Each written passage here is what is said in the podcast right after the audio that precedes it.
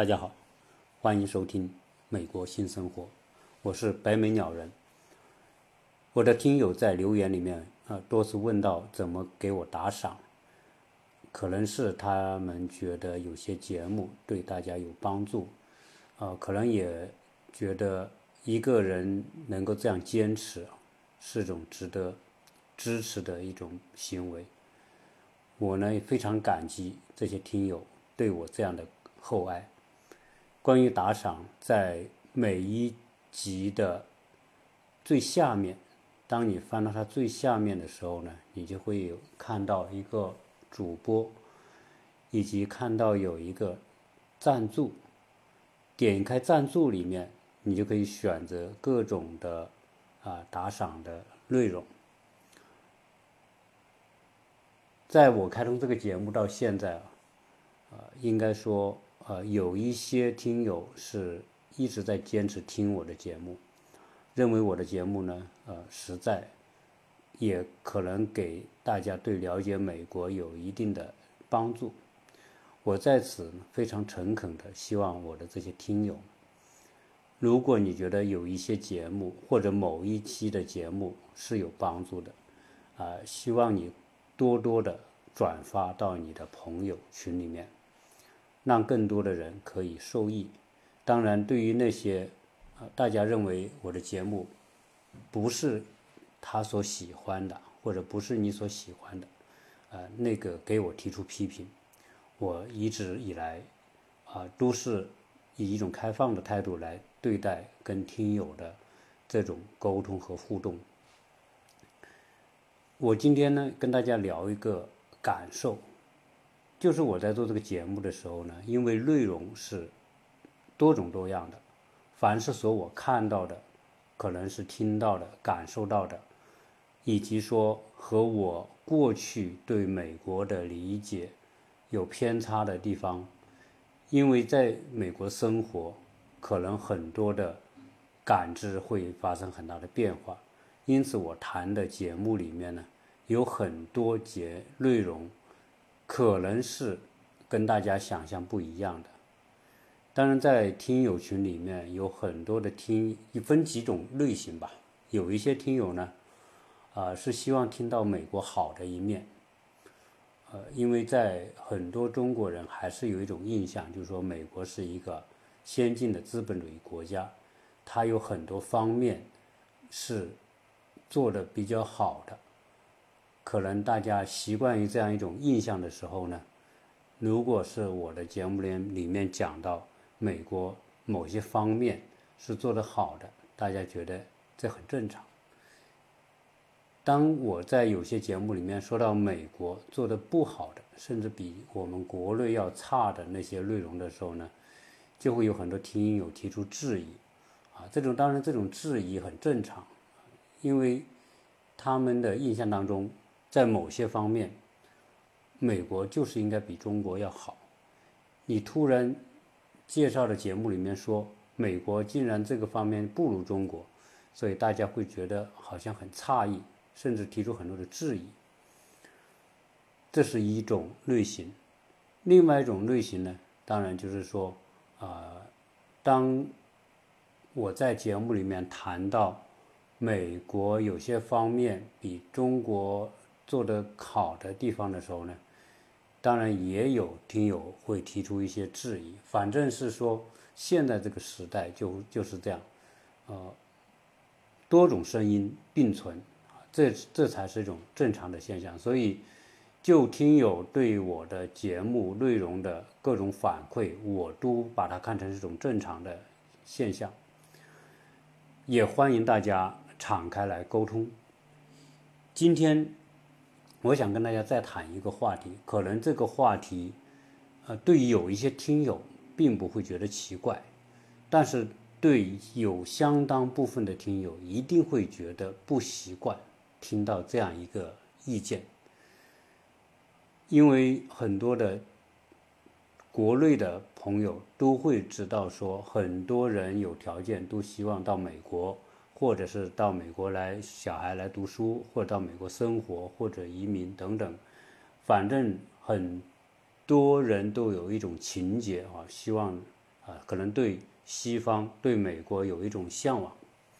当然，这种向往，我觉得应该是一种比较当中得来的，就是说，以我们自己在国内的生长经历，以及对西方的了解，然后再做一个比较，觉得在某些方面，不管在教育、生活、啊公共服务等等各个方面，是吧？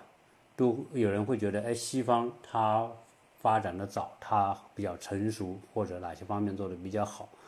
教育啊，各方面理念比较好等等，来导致大家通过比较就会觉得，哎，有一种向往。如果有条件，也想到西方去啊，不管是去生活还是以学习还是什么方式吧。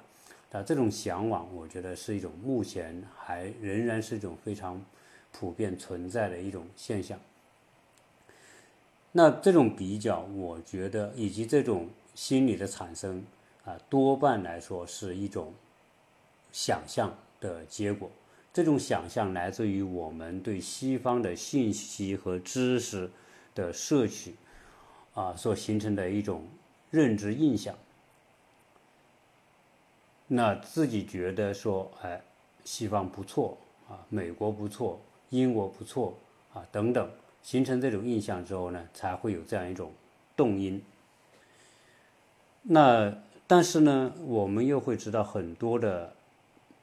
国内的朋友很理性的看待这种，特别是说，当他们到过西方的这些国家旅游也好，生活也好，各方面也好，呃，他们对西方的了解越来越多之后，他们对这个西方世界的认知也会发生变化，而这种认知变化当中，就包括我们原来国内的很多的。人所认为的西方很多方面都很好啊，这样一种认知啊都会被颠覆。那我现在，我以前做过一期节目是讲美国的水。啊，西方世界呢给人感觉环境很美，人很 nice，很友好，总之来说啊是一个很舒适、很轻松的这么一种氛围，这是大家的一种普遍的印象。所以我在那一期讲到水的时候，很多的听友就觉得有很多听友觉得很诧异，为什么美国这么注重环境环保的国家，这个水会那么糟糕？啊，所以呢，他们当然这种诧异之余，也心里也是一种抚慰吧，啊，就是说，啊，我们国内的水也好，污染也好严重啊，不光是我们国内啊，任何。发展中的国家或者曾经是发展中的国家，这个水都是一样存在着污染，只是先污染和后污染的问题。啊，从这个简单的逻辑上来说，很多人就觉得哦，原来这些道理是是很容易的。就是说，不是说西方国家或者美国它的环境很好，它的污染少，它的水就很干净。事实上，真不是这样。那这一点，这那一期节目，我想可能颠覆了很多人对美国的某一种印象。那今天呢，我想谈另外一个话题。这个话题当然是所有我们中国人都普遍的一个认知错误的问题。这个认知是关于食品的。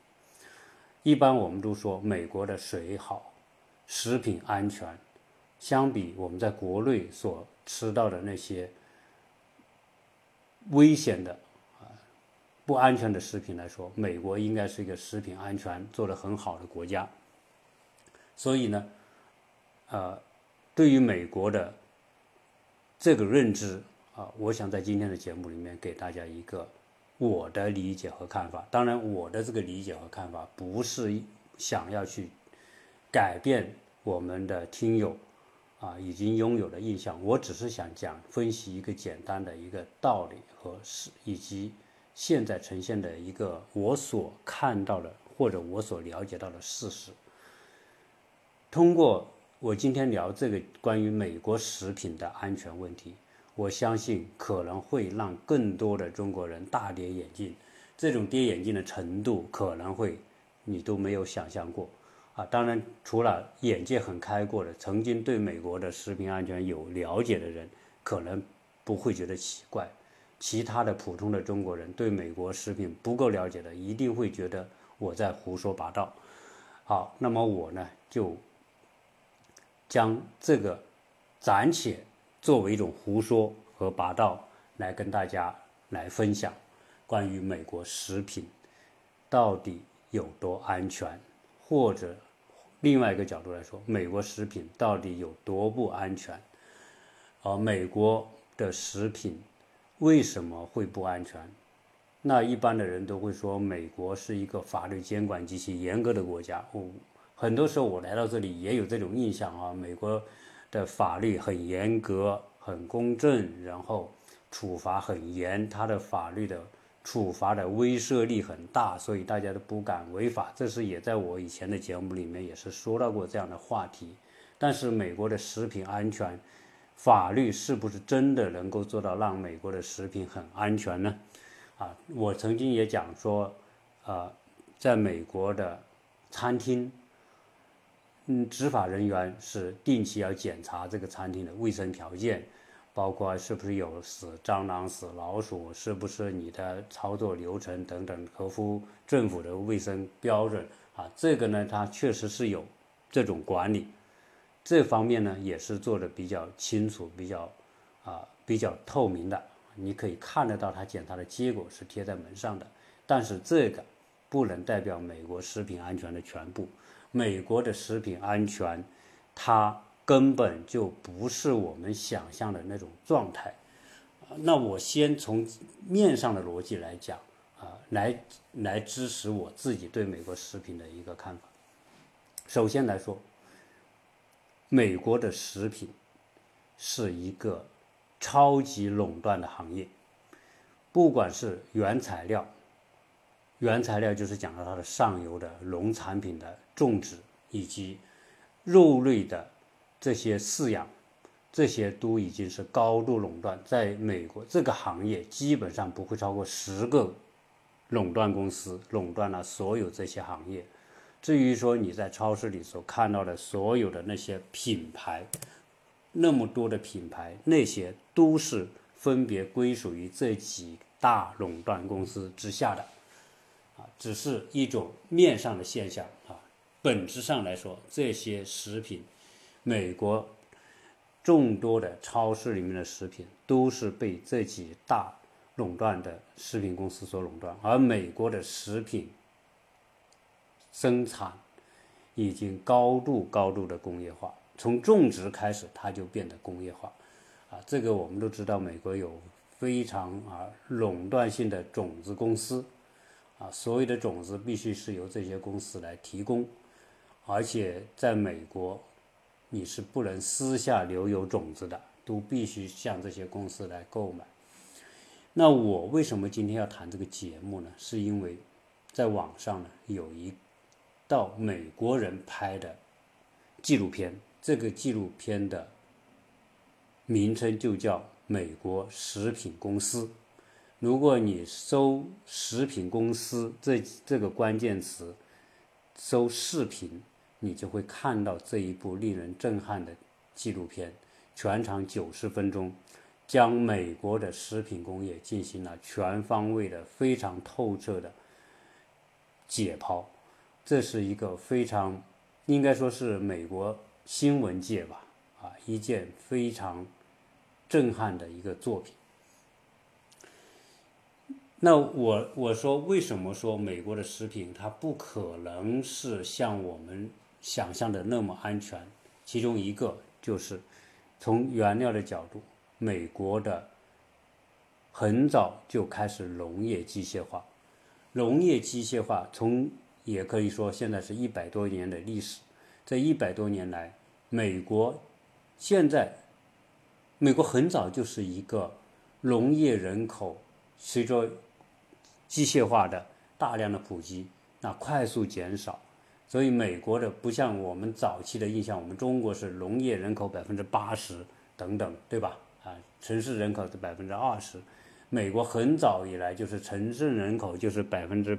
八十，农村人口百分之二十，而到现在，这个数字美国只有百分之二到百分之三的农业人口，也就是说，美国的这个从农业的从业人员是很少很少的，但是它种植了全世界最大的各种的农作物，以及各种的牲饲牲畜的饲养。那这种结构就导致它讲究的是效率，而效率的结果，我是先从逻辑上来分析。从效率的结果来说，它一定是什么呢？它一定不可能精耕细作。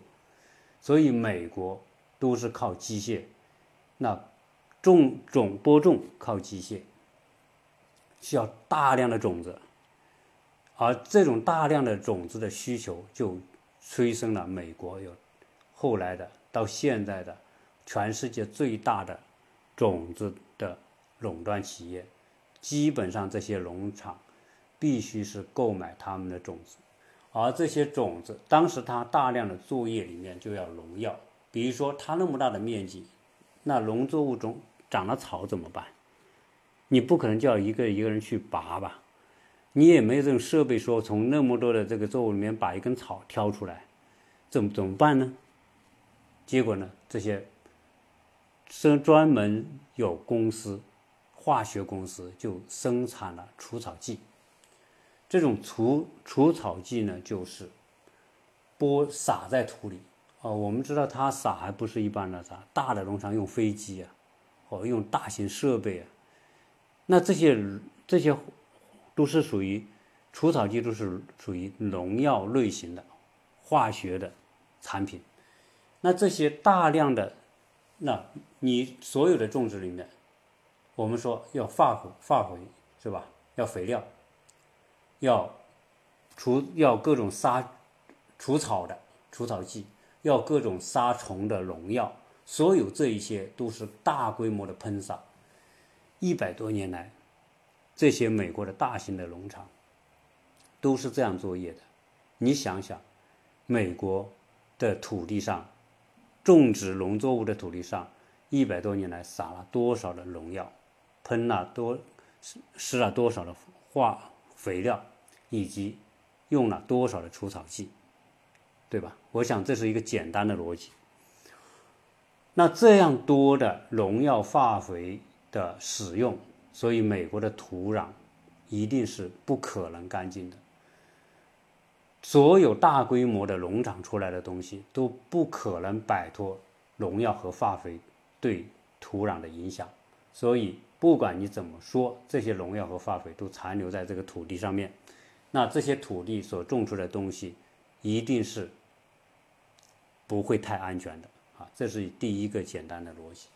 好，第二个逻辑，既然你大量的用到这些农药、除草剂之类的这些化学物品。但是呢，当你这些化学物物品、除草剂撒在土里的时候，你把草杀死了，同时，不是也把农作物杀死了吗？为了解决这个问题，所以美国的那些公司、农业公司、专门研发、培育种子的公司，就开始对农业的种子进行了各种的改造，啊，就是我们所说的现代化农业前提下的那种。种子的培育，以及后面更进一步的基因，啊，前面是有杂交，后面就是转基因，通过生物技术。那这些杂交以及转基因的目的，就是要优化这些种子在某些农药和化肥以及除草剂面前，它不受影响。也就是说，这些草会被这些除草剂杀死，但是我的这些农作物不会受到影响，所以要对它的整个基因进行改造。这样的话，现在所有的种子都是由这些公司来提供的。那这个逻辑上也很正常，所以从种子的层面就进行了大规模的这种转基因技术的植入。现在美国。的农业大部分都被什么呢？被资本控制，而资本所控制下的农业是什么一种景象呢？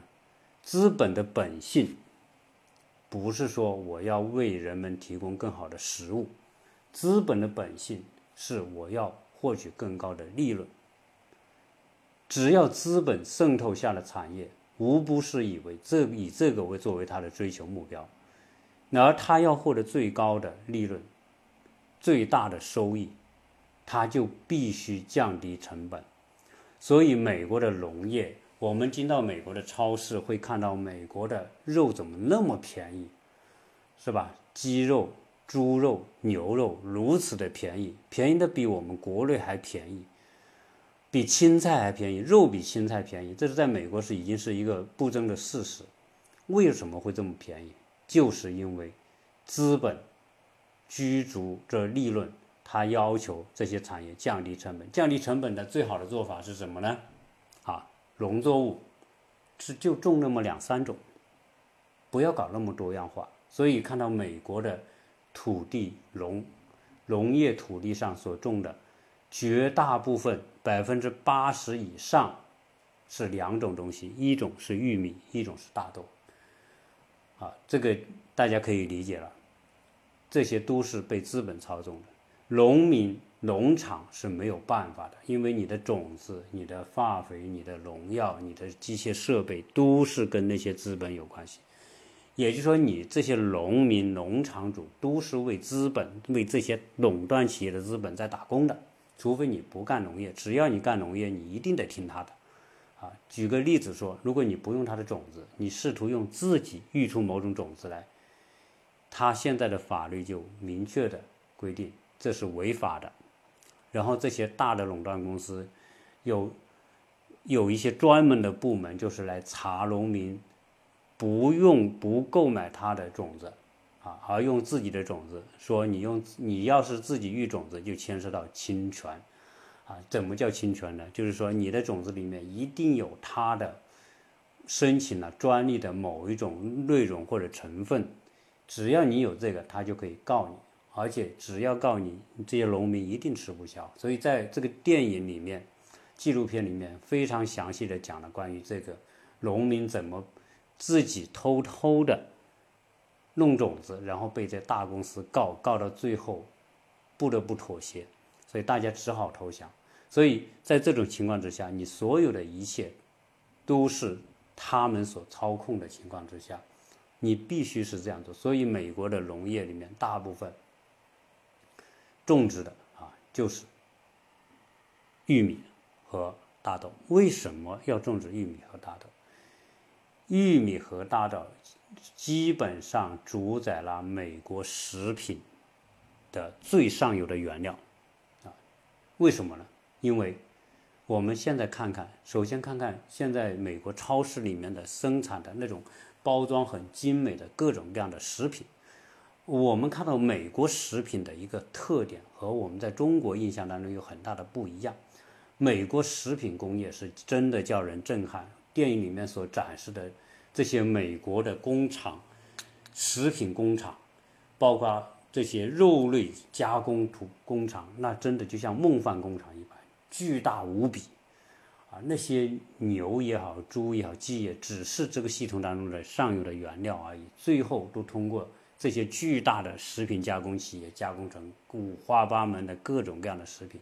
所以我们看到美国超市和中国超市还是有一个区别，美国超市。的一个巨大的特点就是各种加工好的食品，不管是含肉类的还是不含肉类的，琳琅满目的是各种打着各种品牌标签的各种包装的，人们满足各种胃口需要的食品，就是你就买现成的就完了。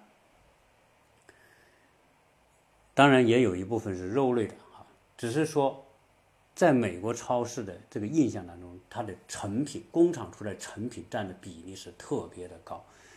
像中国，你会看到大量的自由市场、农贸市场，在美国很少，几乎很少能碰到这种农民直接去卖东西的这种农贸市场。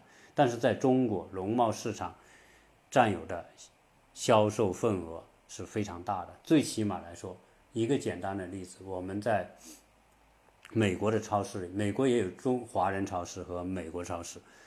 老美超市里面基本上就是我说的那种情况，全部是包装好的，哪怕是肉类，全部是包装好的，真空包装的，贴上标签的，那种产品化的食品。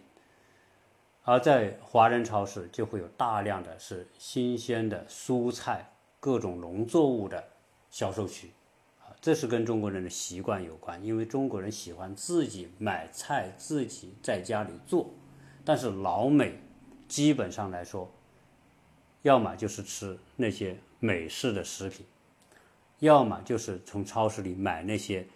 工厂已经帮他配好料、加工好的，他拿回来只要放到烤箱里面一烤，或者放到油里面一炸，基本上这就是美国人可以做的。而中国不一样，中国买来的不管是中枪、姜、葱、蒜，对吧？你还会看到中国买各种各样的蔬菜、各种各样的那些初级的这种这些菜的品种拿回来自己的加工，自己来炒菜。等于说中国人喜欢这种，这个我以后会讲到，因为这个是中国人的一个非常好的一个传统和习惯，就是自己做菜和相对于老美买现成的哈，大部分时间美国人有一半的时间是外卖，不管是去一半以上吧，甚至更高的比例是吃这种外卖的东西，然后有百分之。四五十就是买现成的东西拿回来烤一下，这是美，所以美国人因为这些所有从工厂出来的东西，它都含有非常高的对身体有害的这种成分。我刚才讲到这个原料的控制，上游原料那就是玉米和大豆。加工成各式各样的食品，不管你今天看到的百分之八九十食品都是来自于食品和大豆加工成的原料啊啊制成的，这是一个。第二个，肉类也跟食品跟这个玉米有关系，因为玉米现在它是成本最低的一种农作物，生产效率最高，收成最高，成本最低。所以呢，农业饲养方面，就是牲畜的饲养，也都用玉米所做成的各种饲料来喂养这些鸡也好、猪也好、牛也好。那这些牛、这些鸡都吃这一类的饲料。那吃这些饲料之后的后果是什么？我们会说，牛呢，本来是吃草的。牛是什么样情况最健康？就是像新西兰那样，或者像我们在阿尔卑斯山看到的山地的牧场那样，有很肥的草，牛放在自然当中吃草长大的牛，那个才是属于真正的最健康的牛，对吧？牛的胃，牛的整个生理系统是最适合就是吃那种草，所以我们到欧洲也好，到新西兰，你都会看到这些这些农场，它大量的种草。一个是牛放牧的时候，它要吃这些草；第二是冬天寒冷的时候，它这个草呢就打成一卷一起剪剪割之后打成一卷一卷的，然后放在仓库里。基本上它拿出来的时候还是绿色的，所以欧洲的某些农场，这些这这一类的吃草的那种农场，和和新西兰也好，澳洲这一类的农场的牛肉是最棒的、最好吃的。但是呢，我们看到在美国会有很多的这个，包括我以前住在加州，那些牛场，那些牛所生存的环境，真的不是。我们所看到的那种满地漫步，然后吃着绿草的美国的牛很少这种，美国的牛都是关在农场里面，关在那个牛场里面，基本上有一些也吃一些草，但是有很多是吃玉米饲料，而牛的胃是不适合玉米饲料的，所以这个电影里面还讲了专门讲了这个农场是多么的残忍，就是它要牛有四个胃。由于它不能吃草，只能吃玉米，所以它有些胃就会产生我们说变异，产产生各种各样的新的大肠杆菌，而这些新的大肠杆菌对食对这个牛、对食品、对环境都是有污染的。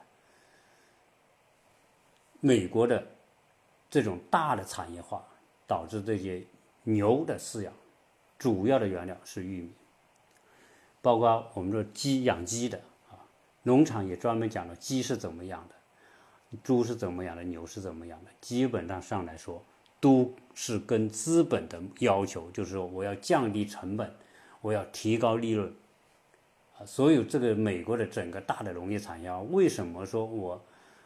我觉得美国的食品，美国没有什么食品是特别的，是因为它的整个产业主导了所有的一些，包括终端的食品，包括快餐，包括我们吃到的那些牛排店，包括这些麦当劳，各式各样的这种美式快餐，基本上都大同小异啊。当然大同小异，因为你看看它的这种上游的原材料都已经是统一化了，就是那么几种东西。所以从这个角度，大家可以知道，美国的这种情况之下，它的食品的安全性，我讲了它的整个的这个生产过程里面，包括转基因。关于转基因，这是一个已经是不争的事实，在美国，大部分的食品都受到转基因的食品的影响。所以今天我们看到的。美国人的状况，我有一期节目是讲，再过，可能再过十年二十年，美国的年轻人适合当兵的就会少之又少。今天你看到的美国人，大部分都是那么胖啊，那与为什么那么胖，就是跟他的整个的食品结构是有巨大的关系。那美国呢，这种。这种状况，那么导致了很多的人，包括美国国内的，对这个美国食品工业的高极极大的不满。所以这部电影的拍摄，就是新闻界的这个记者，当然顺应了这个人们对食品安全的愤怒。当然，其中有一个是有一个法案一直在努力通过争取，叫凯文法案。这个凯文法案就是。如何来通过法律能够改变这种食品极不安全的状况？说是有个小孩，这个小孩叫凯文，他是两岁。这个两岁的小孩，由于吃了那些被感染的汉堡和那些牛肉，结果呢，最后得病，十八天之后，这个孩子就死了。他的妈妈和他的外婆对这个事情就一直很多年来一直在努力，通过媒体，通过各种方式，包括跟政府，希望能够通过这个凯文这个小孩子的死，能够改变他法律的一些一些规定，但是呢，啊，进展都非常的慢。呃，原因是什么呢？因为这些大的农业财团呐，在美国食品公司的这些垄断公司是影响力极其强大，强大到几乎你都很难想象。美国的法律就是原来呢，美国的农业部是专门规定，它的食品检测是第三方来检测的，后来由于人手不够。由于这些食品公司的游说，最后就放宽说，哎，这些食品的检查可以由这个生产厂自己来检查，所以最后导致食品安全失控。那你想他自己怎么可能会？他只会把条件越放越宽嘛，不会越收越紧。而且，美国有一个制度叫游说制度。所谓游说制度是什么呢？就是说，美国的法律。往往是有很多的利益集团在后面决定的，而美国的这些食品公司，你想想，它它有多强大？全美国这么大的美国，就那么十家八家公司所垄断的美国食品的各个行业、各个方面，他们的财力是任何人都难以匹敌的。所以，当他要游说政府、游说国会、游说通通过什么法律，不通过什么法律，他们都有非常强大的活动能力来决定这一切。所以，曾经说啊，农业部要求加大对食品安全的检查的时候，那最后。导致了这些食品公司就告起诉美国农业部，说他们的那种加大监管那些是不合法的。由于他们这种这种影响，最后这个法律就没有通过。啊，最后就是说，迫使美国政府对这些公司妥协。因此，就是讲这些巨无霸的企业在后面操纵了跟食品相关的。各个方面，包括法律，因此，他们，你想，我美国的这些标准的制定，对吧？你法律上你有规定，这些规定是怎么来的？那自然他这个，你农业部都在这些公司的起诉面前，你都要败退下来。那你想想，这些规定最后是为谁服务的？那无非就是为这些大的财团。他如何能够按照他们的旨意意愿来行事？不管是法律的标准，不管说你的生产的标准，还是这些上下游整个产业，都要服从于这后面的资本的意愿。他要使他的利润最大化，而决定了这一切。所以从这个角度来说，美国的这种。食品安全为什么有那么大的这种问题呢？也就一点不奇怪了。现在我我收到了一些数据，当然也不算是数据吧，就是讲美国食品啊，你我说了，大家有听友说你说的这么严重，那美国不是一个法治国家吗？怎么怎么还会还会老百姓的生命置生命于不顾，对健康于不顾呢？啊那这个就是另外一个话题了，是人性后面的资本，资本代表了人性，人性也可能是反映在资本方面，它就是以最利益最大化而为终极目标的。我想这个放在任何一个社会，如果没有更加健康的、合理的法律约束的话，你像如果他的游说集团那么强大。但游说集团可以主导国会立这个法、废那个法，对吗？啊，那美国食品安全、食品到底有有多不安全？到底颠覆了我们哪些呢？我们先用一些事实来说一说。在最近呢，呃，美国呢就有人统计美国到底有多不安全。第一呢，在美国瘦肉精是合法的。在中国，瘦肉精是不合法的，你不可以用的。但在美国是可以用的。瘦肉精是专门用来提高这个动物的瘦肉比例的，而这个一旦残留在动物体内，一旦被人吃用，一定是造成人体的严重的伤害。这个是在美国合法的啊，这个大家不要觉得好像美国任何东西都是好的。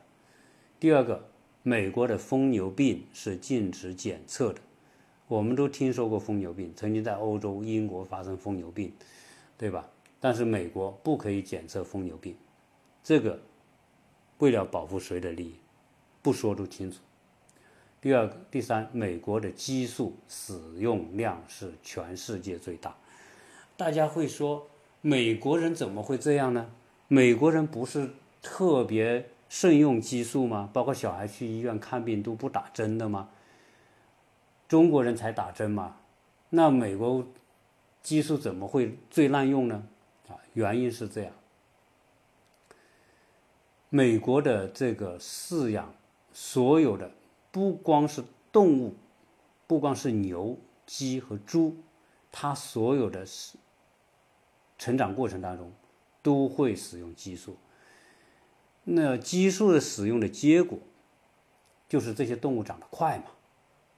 这些鸡呀，它当这个这个纪录片还讲了一只鸡，它从过去在五十年代的时候呢，美国一只鸡，它从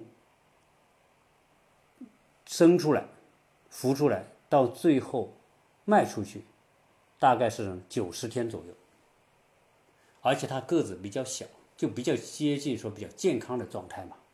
但是现在，由于鸡的需求量特别大，你说不管是炸鸡翅啊、炸鸡腿呀，以及各种各样的跟鸡有关的消费量很大，结果呢，现在一只鸡从孵出来到最后宰杀就四十多天。缩短了一半的时间，这靠什么？然后呢，它的体重比原比五十年代要大一半，时间缩短了一半，这个鸡长得块头要大一倍，也就是说，相当于二乘二等于四嘛。现在的效率，鸡的效率是过去的五十年代的四倍，靠什么？靠不停的给鸡喂吃激素。啊注射激素或者吃这个饲料含激素的饲料，结果呢？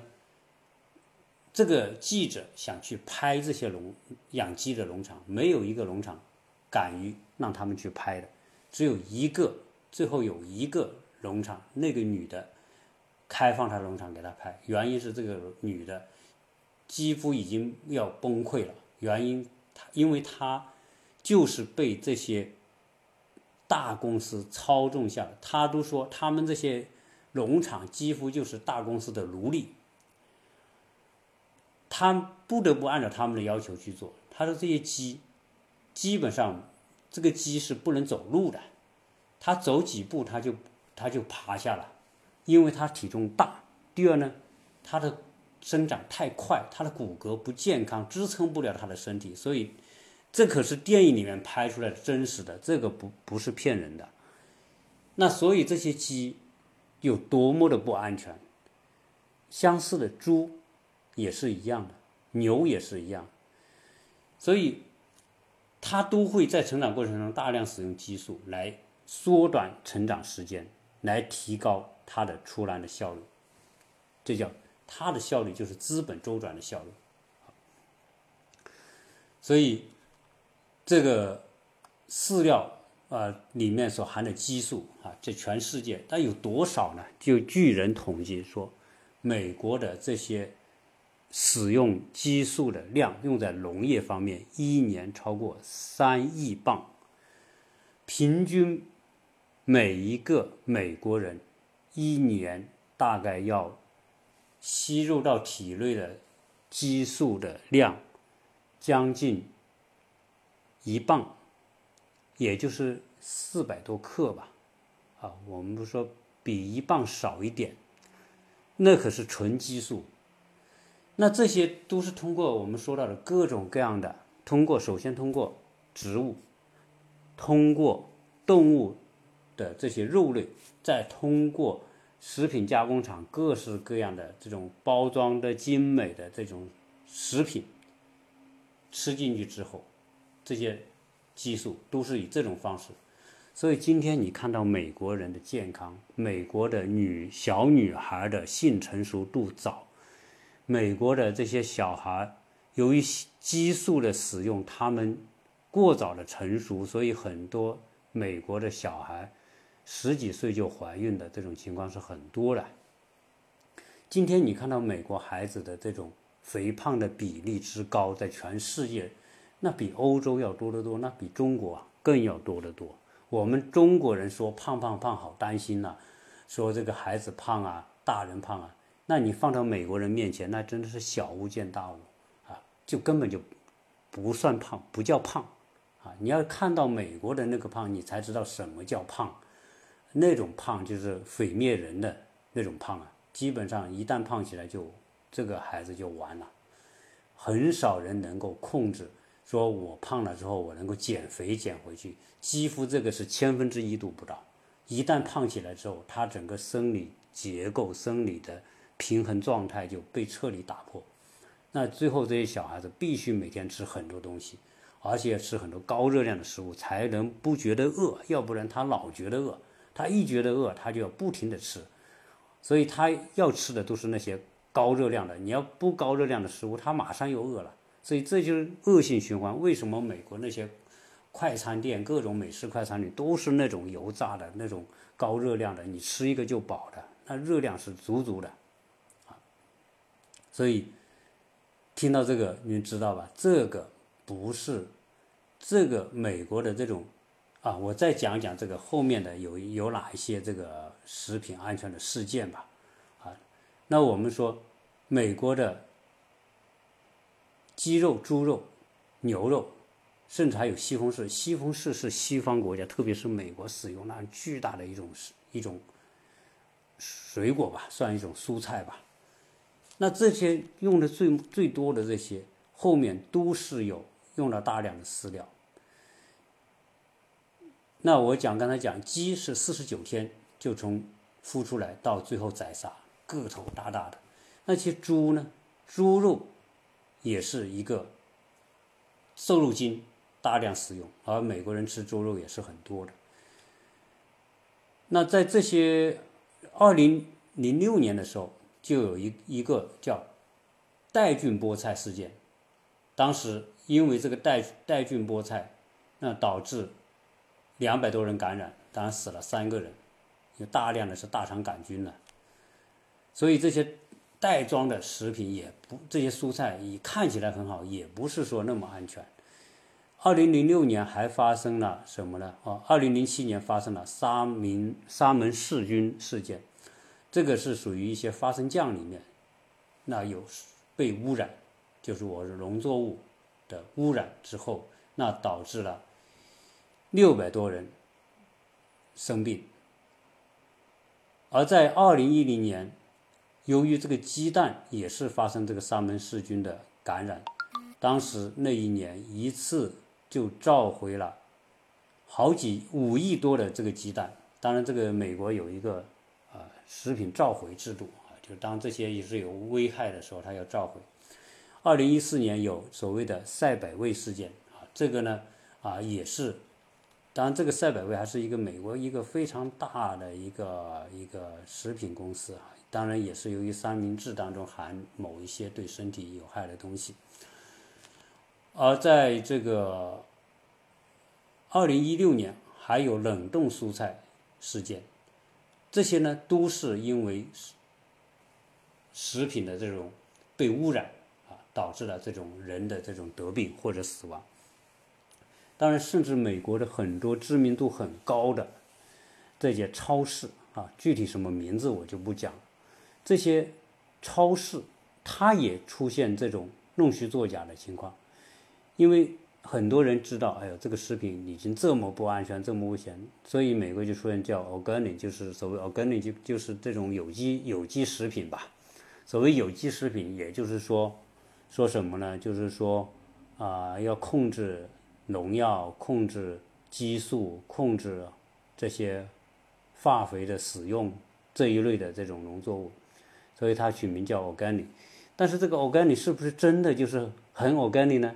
就是没有这些东西呢，事实上也不是。你按一个简单的逻辑就会知道，这些 organic 的蔬菜和食品是在美国有专门的这种我们说的有机食品店可以买得到，当然在 Costco 也能买到，包括在有些其他的店都能买到这些有机食品。但是我们。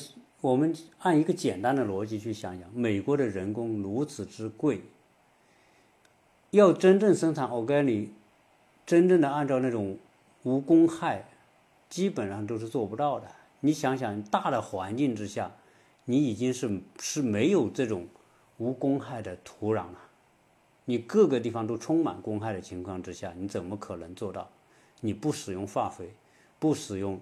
相关的这些，只是说有可能它使用的量受到一定限制，或者是要被要求限制在一个什么范围之内，它才叫 organic，而不是真正的纯正的有机有机蔬菜。当然，这个你要说在在我们国内是不是可以？但我当然也是怀疑的。基本上来说，啊，因为我 organic 这个牌子这个概念吸引人，所以导致很多人会。那在美国同样是个 organic 的食品，你是不是 organic 的，没有跟你认证的和是 organic 认证的，是有机和无机认证的，价格差一倍多，啊，甚至还更多。所以有很多的超市就是弄虚作假，把这些不是 organic 的也做也也贴上 organic 的标签来卖更高的价，这个后来也被披露了啊，这不是我我乱讲。所以，在这样一个人心所控制的社会啊，人性所控制的商业环境，哎，基本上来说，当然我这个可能也是说的太大了一点。所以，人性和资本和这个市场混结合在一起之后，这些东西都是很难避免的啊，因为人性你不可能改变。那么，追追逐利润、追逐最大化的收益，这个就没有办法避免。只是说，我们今天聊到这个话题的时候，可能会让大家很惊讶的一个重要的原因就是，啊，没想到一个法治严格的一个社会，它的食品安全会充满着如此多的危机，啊，这个只能是说，我们该跌眼镜的你就跌眼镜吧，因为美国标准不同。而美国的标准是由少数财团可以影响和操纵的，自然是他可以影响和操纵的。那么，这些标准一定是有利于他们获得利益最大化、收益最大化而设定的。有一个有一个妈妈，她专门还在网上发了一篇文章啊，就是讲美国的这些。食品啊，到底有不多不安全？细节呢，我就不多讲啊，因为我看他那个讲的很具体，也很专业。专业到什么程度呢？就是说，我们一般说，在国内啊，我们吃海产品是吧？三文鱼，可能会说，哎呀，国内的三文鱼不能吃啊，海水都污染了，哪有这什么三文鱼，都是人工饲养的。然后美国的也有很多三文鱼，我到这里看，美国的三文鱼还超级便宜。后来我在网上看到的是，美国的三文鱼也是被严重污染的。美国的 FDA 已经警告十二岁以下的儿童不可以食用白美自己养殖的三文鱼。它不光是因为这个重金属汞的超标。而且，美国的三文鱼也已经是转基因的了。这里面呢，为了让这个三文鱼好看，所有三文鱼在加工过程当中都加上了染色染色剂。这些染色剂叫什么叫亚硫酸钠？它会让这个三文鱼的肉质看起来特别的鲜嫩。特别好看，而这些实际上都是一些一些化学的内容，而所有这些三文鱼在养的过程当中，为了不得病，为了抗这个寄生虫，它都要使用激素，使用化学的物品。在那个电影里面，我们就看到那个农场主说，他们的这个鸡的环境呢。是非常的恶劣，就是一个笼子鸡二十八层，所以一个笼鸡舍里面有养多少鸡，你根本很难想象。而在这个里面是非常非常的脏，污染非常的严重。那这些动物它也会得病呢，对吧？你这么叫水三文鱼在水里，它它也会得病，它有各种细菌，它为了。提高收成率，它就要抗菌。那这些鸡、猪、牛都要吃这些药物来抗菌，不死亡。死亡它的损失就大。所有这一切都跟化学的药品有关系。好，那关于这个食品，关于这个这个动物，包括这个牛奶。啊，是不是那么安全？现在我也是有很大的怀疑，所以普通的牛奶也就不敢再买了。最多要买就买一点有机的牛奶吧。小孩子呢，我们也是希望他喝点牛奶，但是当想想这些奶牛是在某一种环境当中饲养出来的，某种奶是这种方式，这种牛不停的吃激素的牛所分泌出来的奶汁，我不知道我该不该让自己的小孩再吃。因为现在一不小心，所有食品里面都有激素，而这些激素对小孩的影响是最大的。那今天我们讲到的这些状况，啊，可能会让大家心里不舒服。呃，当然这个不舒服嘛，我自己看了那个电视。那个纪录片之后，我也是极其的不舒服，而且让我对美国的食品安全是充满忧虑。所以在这个节目里面呢，跟大家做一些分享。可能有听友会在后面拍手称快哈，说你你们这些向往美国的这些人啊，向往美的的这些人，那这是那不是自找的嘛，是吧？当然，这个不管大家怎么讲吧，我觉得。啊，我只是在分享一个我所啊了解到的一些情况，有助于大家对这个世界有更加应该说多方面的、多角度的了解吧、看法。呃，当然，在这个商业社会，很多东西你是逃无可逃，不管你是在哪一个国家待着，可能在商品在资本的追追逐之下的这个结果。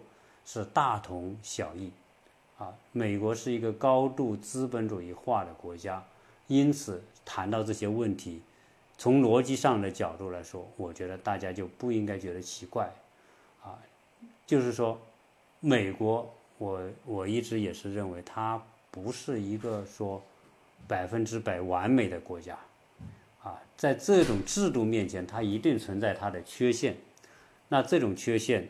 我通过食品这个领域，啊，跟大家去做一些简单的一些沟通吧，看看大家是不是会更多的理解，在这种理解的背后，让我们自己会更加清醒，也不会盲目的去相信，而不会盲目的去说崇拜某一种东西，啊，因为这一切都有它的逻辑在后面。好。这一集呢，啊，跟大家聊了很多，希望能够帮助大家。可能会有些啰嗦的内容啊成分，但是呢，可能啊，我更建议大家在网上呢搜一下食品安呃美国食呃食品食品工厂这一个纪录片看一看啊。那那我们说啊，对。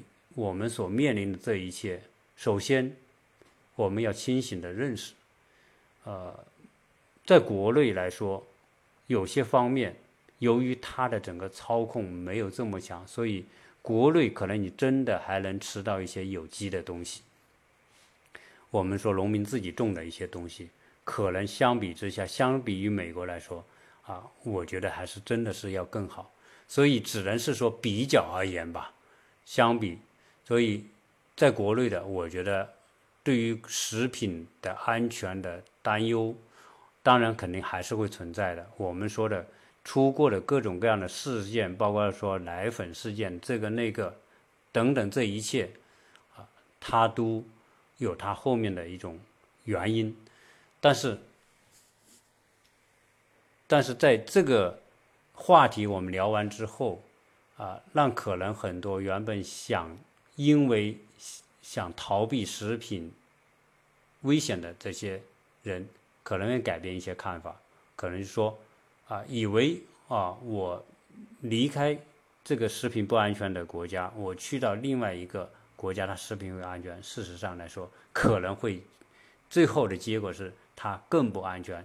只是原因是什么？哎，大家会说，为什么呢？我们很多在美国的这些。